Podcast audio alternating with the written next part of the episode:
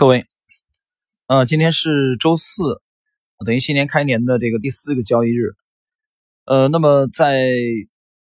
半木红的知识星球啊，从年初的时候啊，其实去年底我已经呃，其实从事声明了这一点啊，就是今年的年内啊，我们争取买进的次数啊，限制在五次之内啊。这如果对同一个个股的这种追加啊，获利的有福音追加，这这种不算啊，对同一个股票。也就是说，我们啊限制自己在今年年内买进的啊次数，我们争取限制在五次之内。那么，在这个是年初的啊，我们这个呃理清这个思路之后，嗯，到截止到今天为止，我们已经动用了今年今年年内的第一次买进。那么，在今早的半不红的知识星球啊八点多钟。啊，还有就是昨天的晚间，昨天晚间的十八点多钟啊，有一位这个星友啊，在知识星球的提问啊，我在回答他提问的时候，和今天早间八点钟更新的这两篇随笔当中啊，都指明白了。那么医药啊，市场的主流资金啊，这些机构的资金啊，在蜂拥的疯抢医药股的这个筹码，他们在全力的这个火力全开的狙击医药股。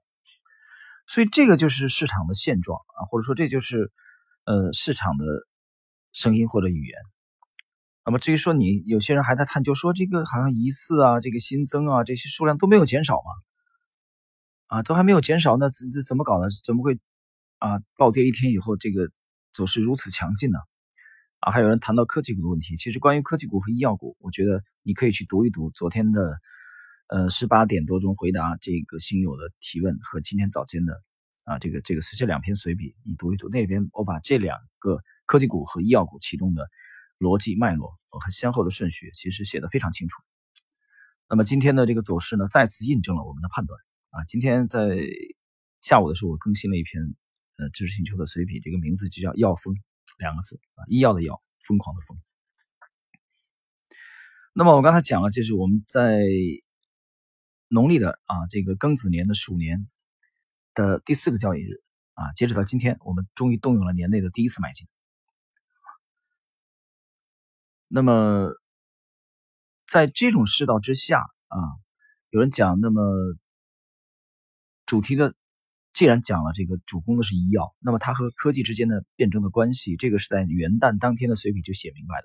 在那个随笔里面，我讲明白了二零二零年的五条线啊，投资 A 股的五条线索。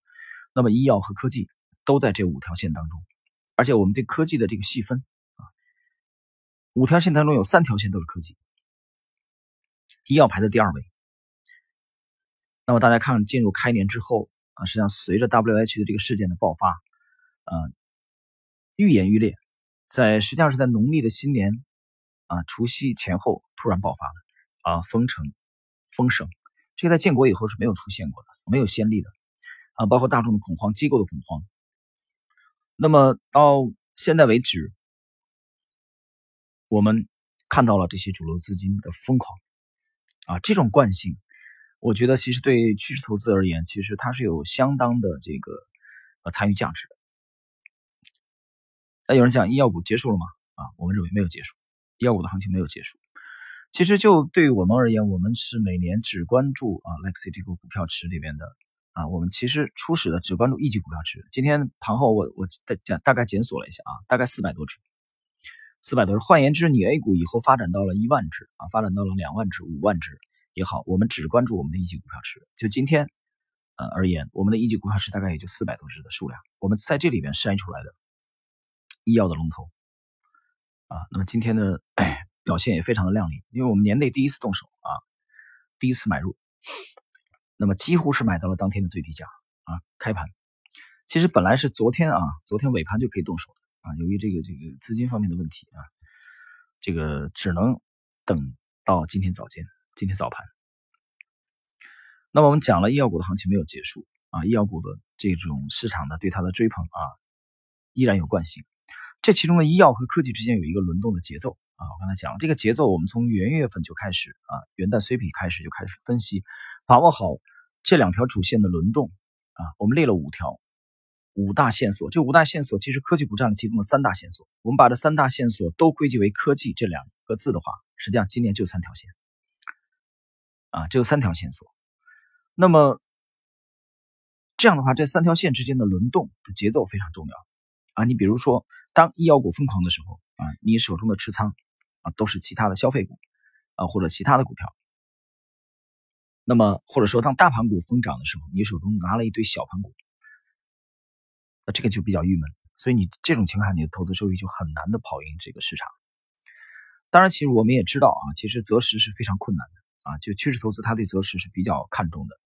如果你没有这个对择时的这种看重，或者说没有一定的自信的话，实际上那那我觉得有另外一种风格，其实如果能做得好，也非常成功，就是价值投资。你可以很鲜明的感觉到，价值投资和趋势投资有一个最突出的差异就是，价值投资它对择时是不擅长的啊，他左侧买进以后，可能是半年之后启动，可能是一年之后启动，也可能是五年之后启动，这个是不确定的。所以他在左侧不停的买啊，跌了以后套了套了再买，买了再套套了再买，但他认为市场啊终究会恢复这个股票这个这个公司的合理的估值，所以他对择时不敏感。那如果你去看价值投资的他们的博客、他们的微博，你会觉得呃了无新意啊，每天都在灌鸡汤，没什么新的东西给你。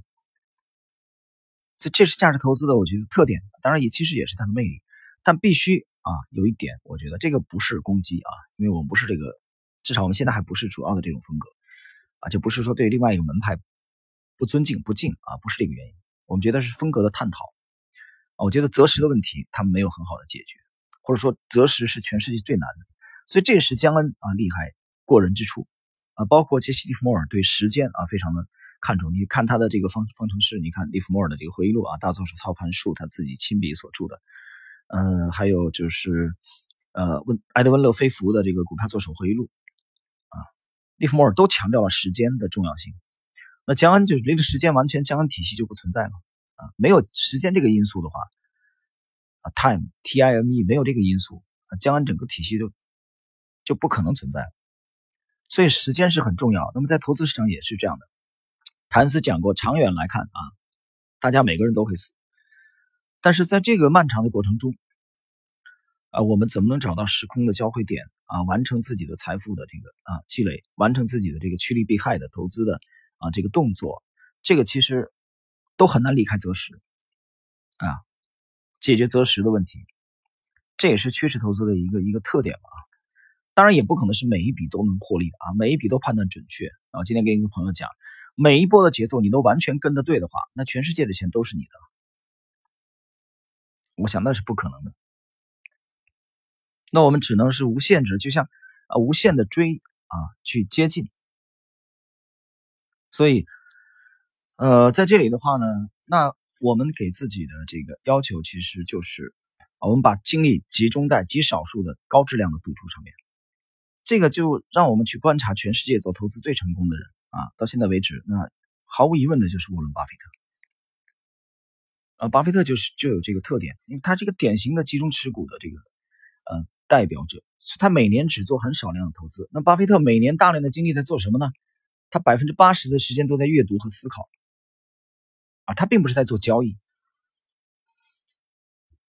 啊，百分之八十的时间都在读书啊。他和查理芒格读了无数的书籍和思考，去等待绝佳的交易机会，而不是像一个跳蚤一样，啊，频繁的在交易。为什么？因为他们要大的利润。那么大的利润是由大的波动所导致的，而大的波动的构成是需要时间来酝酿。那么杰西·利弗莫尔在。美股沉浮了五十年之后，明白了这个道理啊。沃伦·巴菲特在早年就想明白了这一点，随后他用一生的时间去坚守。那么，我们再来看跟巴菲特风格不同的另外一位，我刚刚解读过的啊，威廉·奥尼尔啊，这个在世界享誉世界的美股的这个基金经理人啊，出色的投资大师，他也是趋势投资派的啊。他早年传承了杰西·利弗莫尔、蔡志勇。啊，和 Jack j o f a s 的风格，他其实就是一个趋势投资派的啊。虽然他的 c a s l i m 体系里面包含了图表，啊，包含了这个基本的分析，但实际上你会发现，他身上的更鲜明的特点是趋势投资。但即使是这样，他和巴菲特的风格啊，风马牛不相及。但是，他同样是一个集中持股的拥趸啊，他一生践行的一生啊，到二零一零年的三月份退休啊，从六零年进入美股交易，足足五十年的时间。威廉奥尼尔个人擒获的啊美股的牛股啊，可以说不计其数。但是你发现他是一个典型的集中持股者，他并不是一个高频交易者，所以这一点他的集中持股和做极少的决策啊，只把精力关注在啊少数高质量的赌注之上，这个风格和沃伦巴菲特其实是不谋而合啊。我想这两这两个流派其实也有共振的啊，也是有共振的。那么这建立在他放弃了大量自己看不懂的标的，那比如说就以 LXGZ。啊，我们的这个模型而言，我们每年只关注这个模型检索的一级股票池。就当下啊，在昨天我看了一下，大概三百多只，但今天已经飙升到了四百多只。啊，市场在走强，但它是一个动态的。就换言之，现在 A 股将近三千八百只股票了啊，我没看了最近多少啊？我们看一下 A 股现在最近是有多少只？已经有很长时间没有关注了，我们来看一下大概有多少只 A 股总数吧。这里边。我看现在已经三七三千七百九十八只啊，我们还差两只就三千八百只了，这通达信的统计啊，我们就把它算作三千八百只。那我们每年啊每个月或者每每天看盘的这个过程中的假设啊，我们要做交易，在选股的过程中，我们只关注一级股票池。有一天你 A 股发展到了三万八千，但是三万八千只，哪怕如果我们的一级股票是在当天啊，在那个时刻选股那个时刻只有四百多只，我们同样只关注这四百多只。我们会放弃掉盘面的，比如现在三七九八啊，我们这四百多只，那有三千有三千四百只股票，我们连看看一眼都不想看。戴维·瑞恩曾经讲过啊，他获得了三届的美股的这个投资锦标赛的冠军。他曾经讲过，我不想去关注那些躺在底部的股票啊，我不想买进之后等个半年一年啊，等待它去上涨。它很多时候它还不会上涨啊，这是典型的趋势投资的风格。戴维·瑞恩的恩师就是威廉·奥尼尔。所以，通过一 Lexi 的一级股票池啊，通过一个又一个牛熊，从九七年进入 A 股到现在啊，已经是呃第二十三个年头了吧？那么，我们从大概率的 A 股的啊这个大数据回测当中啊，我们从美股的数据，从港股的数据，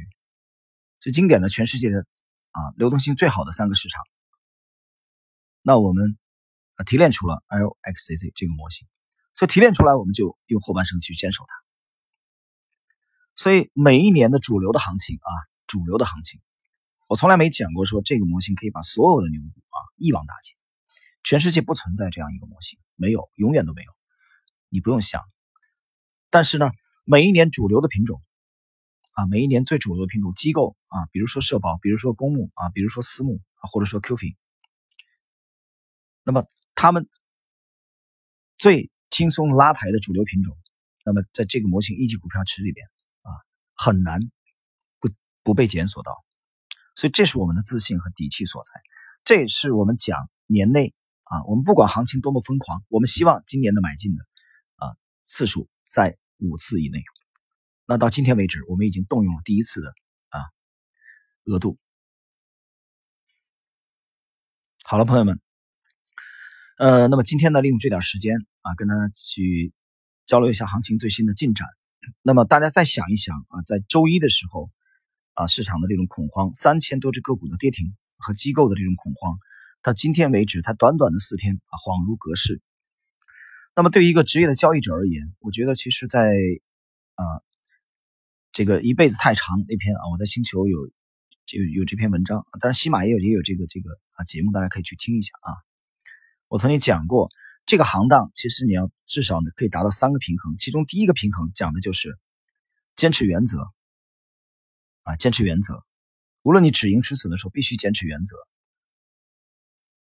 这第一点。但同时要保持足够的灵活性，就是坚持原则与保持灵活，这是一种动态的平衡。那么任何一个职业的交易者，这两点的平衡，两者之间的平衡必须要处理的好。就当我们在比如说啊，我举个例子，比如说我们在周初啊的时候，我们不确定对这个 WH 这个事件的市场的发酵能到什么程度的时候，为了规避风险，我们采用防守的话，啊，那么在随后短短的两三个交易之内，我们看明白了市场的脉络，看明白了这些主流资金在蜂拥的进攻的方向的情况下，那我们也可以很灵活的啊采取动作，来动用今年年内的第一次买入的机会。所以这个是需要灵活的。好了，朋友们，今天的这点时间跟大家就简单的啊聊到这里。那么对我讲了对行情的这个最新的跟踪啊，我们将继续在半亩红的知识星球。呃，半亩红这三个字就是这个我这个专栏的名字啊。那么保持对 A 股的这个及时的跟踪啊，在今年上半年的这个个股的啊活跃的行情其实已经开始了啊，就在大家还很恐慌。新增的数据没有减少，啊，这个疑似的数据也没有减少的情况下，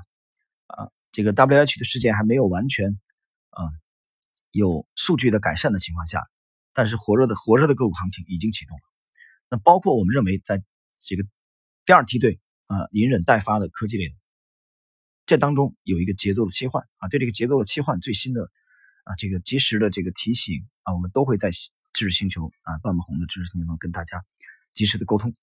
啊，因为喜马毕竟是这个音频啊，没有办法用文字啊、图表来展示。好了，呃，希望大家这个这个可以很好的把握住啊这波反弹行情的机会啊。那么今天我们的节目就到这里。